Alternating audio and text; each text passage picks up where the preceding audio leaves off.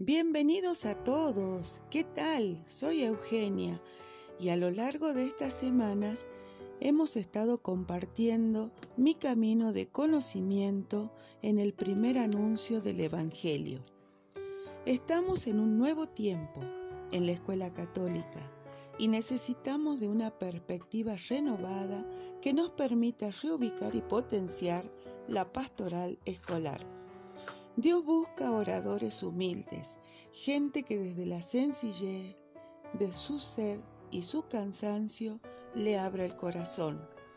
La escuela católica exige un currículum evangelizador para conformar una comunidad capaz de anunciar y desarrollar de forma sistemática y organizada actitudes y competencias reveladoras de aquellos valores propuestos por Jesús en el Evangelio, ya que para vivir la fe debemos buscar el rostro de Dios reflejado en Jesús, tarea que nos llevará toda la vida.